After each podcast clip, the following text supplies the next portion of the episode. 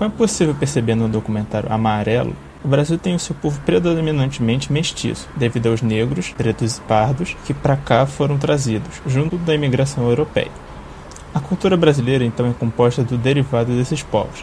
Além disso, há a afirmação que o povo brasileiro não fala português, que seria a língua trazida pelos europeus que escravizaram os povos negros, e sim o português, que de acordo com a Emicida seria a língua original do Brasil. Apesar do Brasil ser um país diversificado, ele ainda sofre com um grande problema que é o racismo estrutural que está enraizado na sociedade desde a vinda dos portugueses à América, com a vinda dos negros que foram tirados de suas terras para trabalhar para os europeus mesmo contra sua vontade.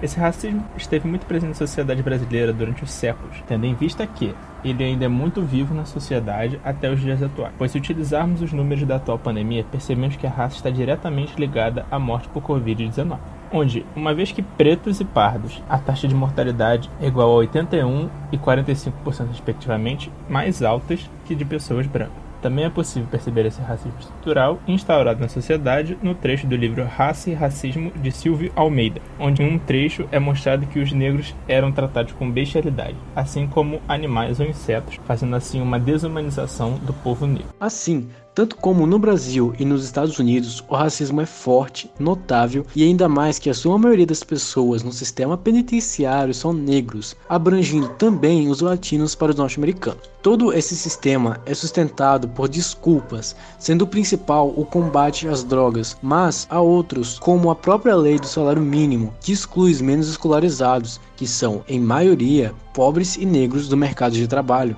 Ao longo dos anos, sempre houve uma inferiorização dos negros e negligência dos mesmos aos sistemas públicos, e não é à toa que muitos deles acabam vivendo na escória da sociedade. No Rio de Janeiro, por exemplo, o Leblon era habitado por pobres e trabalhadores que já estavam lá muito antes de qualquer outro, e visto que era uma zona altamente valorizada, políticos e governantes que consideravam os antigos habitantes da região como inferiores apenas pelo lugar ser uma favela, tentou uma negociação mas o povo não aceitou a negociação. Dias depois, a favela da Praia do Pinto, o antigo Leblon, foi incendiada durante uma madrugada. As autoridades não apareceram de imediato, apenas chegaram os bombeiros e policiais quando o fogo já tinha causado desastre. Após o desastre, os moradores foram transferidos para a zona oeste, Cidade Alta e Cidade de Deus. Um total de mil casas foram queimadas, deixando nove mil famílias desabrigadas, sem roupa, sem dinheiro, sem nada sendo a maioria negros, e tudo isso para vender as terras a um alto preço à custa dos favelados.